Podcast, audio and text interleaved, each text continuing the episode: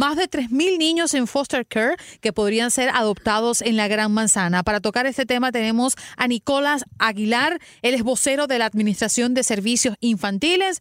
Eh, Nicolás, espero haber dicho bien tu nombre y apellido. ¿Cómo estás? Buenos días.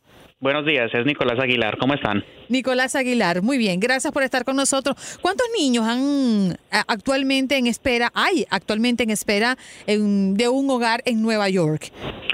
Bueno, eh, en la ciudad de Nueva York, eh, a través de las reformas que se ha llevado a cabo la, con la Administración de Servicios Infantiles, el número en total es aproximadamente de 8.300 niños que están en hogares de crianza o foster care, pero eh, nosotros trabajamos para que estos niños se reúnan o vuelvan a los padres biológicos pero obviamente pues debido a las circunstancias hay casos en donde no se puede dar esa opción. Entonces trabajamos con eh, hogares de crianza y agencias de adopción para ayudar a estos niños a encontrar unos nuevos hogares y unas nuevas familias. Entonces, en este proceso estamos hablando de más o menos de un número de más de 3.000 niños eh, de todas las edades, desde, recién nacidos hasta los 21 años de edad, que es hasta la edad que nosotros nos encargamos o, cuidamos de estos niños. Entonces, hay muchas oportunidades para, para encontrar eh, nuevas familias y nuevos hogares. Nicolás, eh, hay niños en ciertas edades que ya se convierten en más difíciles para poder ser dados en adopción. Eh, la gente generalmente prefiere, cuando busca un, niño para adoptar, prefiere unas edades tempranas. Son muchos los menores que, ya han superado la adolescencia, que están en, poder de las autoridades en espera de esta oportunidad. Bueno, eh, el número exacto, pues así de esa edad, no la tendría eh, exacta, pero como, como habíamos mencionado, como tenemos tantas reformas y tantos programas, hoy en día lo que estamos implementando eh, es un anuncio que se hizo el mes pasado, en octubre, y es de que la ciudad de Nueva York ha destinado 10 millones de dólares para que estos hogares de crianza trabajen con jóvenes entre las edades de 11 y 21 años, para que les asignen tutores y, entrenadores personales para que los ayuden con, sus quehaceres del día a día y para que eh, trabajen con ellos como una figura paterna o materna.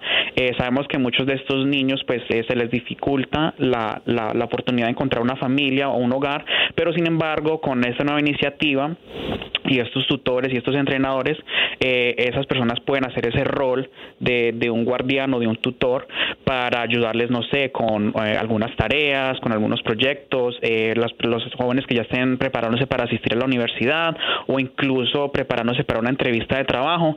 Este, este, ese rol es la que va a cumplir estos nuevos tutores. Mm, Nicolás, me gustaría hacerte una pregunta, pero previo a esto creo que debemos hacer una aclaratoria y tú mejor que yo puedes explicarlo. ¿Cuál es la diferencia entre foster y la adopción?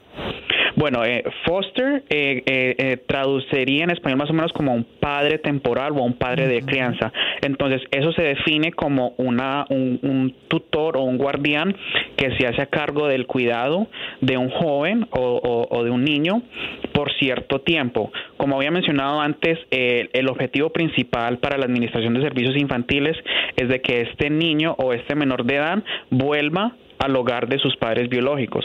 Entonces, mientras se lleva a cabo la investigación, para que el niño no permanezca en, un hogar de crianza o en un foster care, lo asignamos a, un hogar con un tutor o con un guardián o con un eh, padre de crianza. Eh, mientras se lleva a cabo la investigación. Una vez concluya la investigación, si se puede reunir al niño con el con los padres, se reúnen y en caso de que no, pues ya trabajaríamos con la agencia. Eh, otra otra iniciativa que también implementamos es el del parentesco o kinship, que básicamente es buscar un un tío o un familiar del niño para que se haga cargo del, del menor y así pues sigan ese núcleo familiar. Ahora te voy a voltear la pregunta. Las personas que finalmente o los niños que finalmente van a ser dados en adopción, ¿tiene esta persona adulta que haber estado como foster con este niño o no obligatoriamente?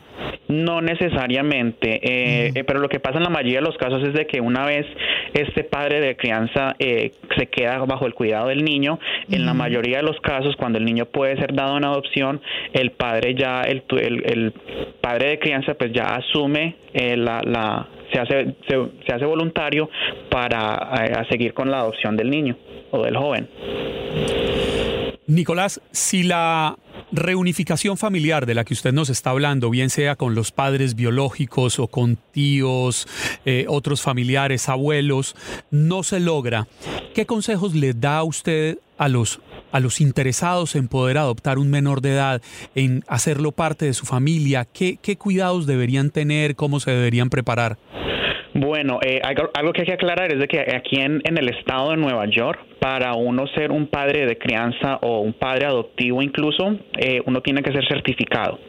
Entonces, eh, pues al final de la entrevista voy a compartir el teléfono gratuito para las personas que estén interesadas en obtener más información y entonces el proceso empieza por uno asistiendo a, asistiendo a una orientación.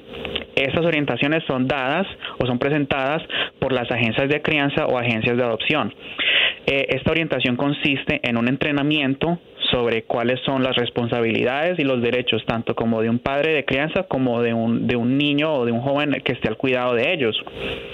Eh, también incluye eh, una verificación o una investigación de la persona que esté interesada, porque como les había mencionado, la persona tiene que ser certificada y eso incluye unos estudios, tiene que hacer exámenes médicos, le tienen que revisar los antecedentes y tienen que hacer un estudio del hogar, porque lo que la agencia, que, lo que la agencia de crianza quiere es de que los niños o los jóvenes que vayan a estos hogares estén en las mejores condiciones y estén en un lugar donde vayan a ser cuidados y, donde van donde vayan a estar en bien.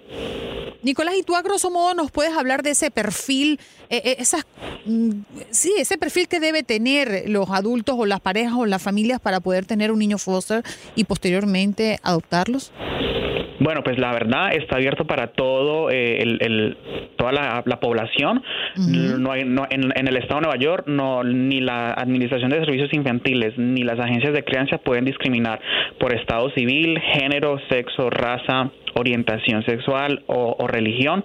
Lo, el único requisito es de que las personas que estén interesadas tienen que ser mayores de 21 años de edad.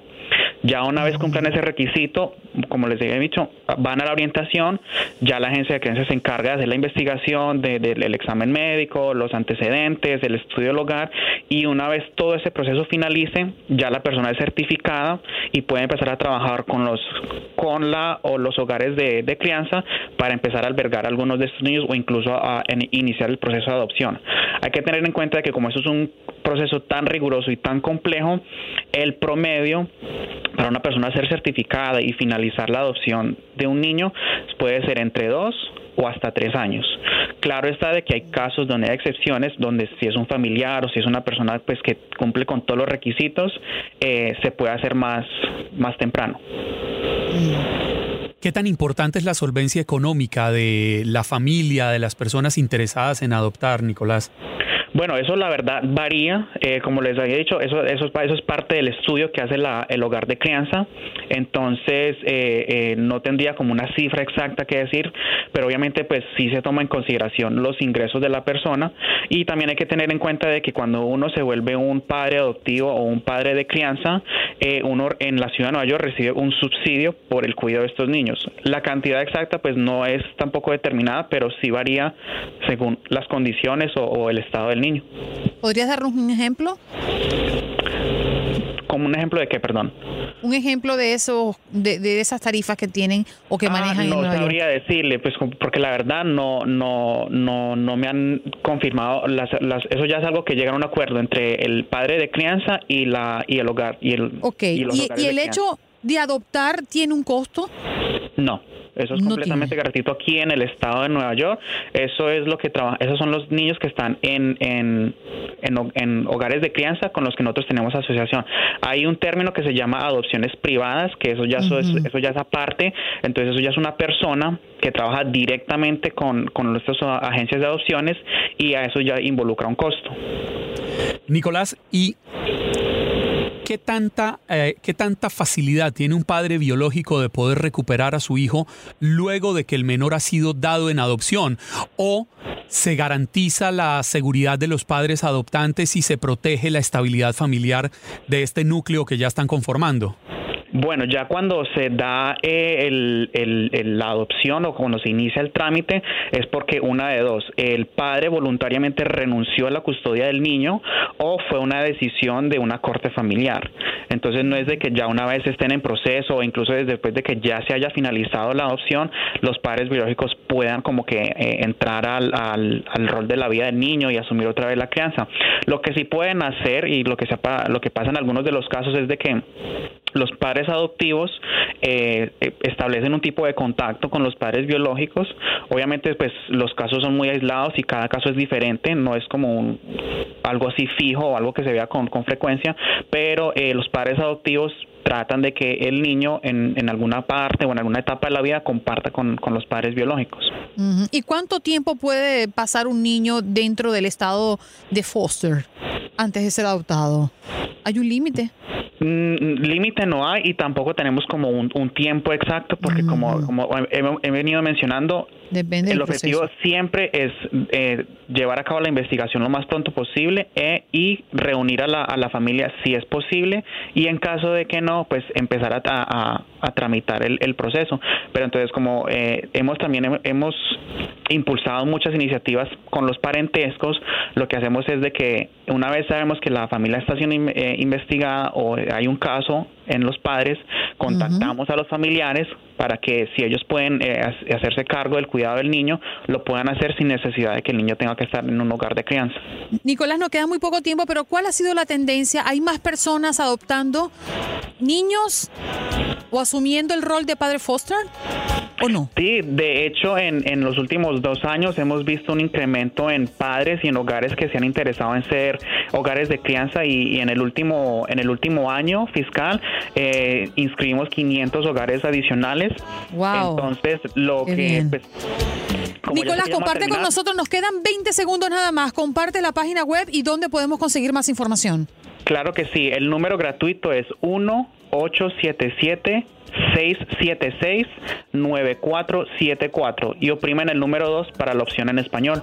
Bien, gracias Nicolás Aguilar. Es vocero de la Administración de Servicios Infantiles. Hoy compartiendo esta noticia, más de 3.000 niños en foster care podrían ser adoptados en la Gran Manzana.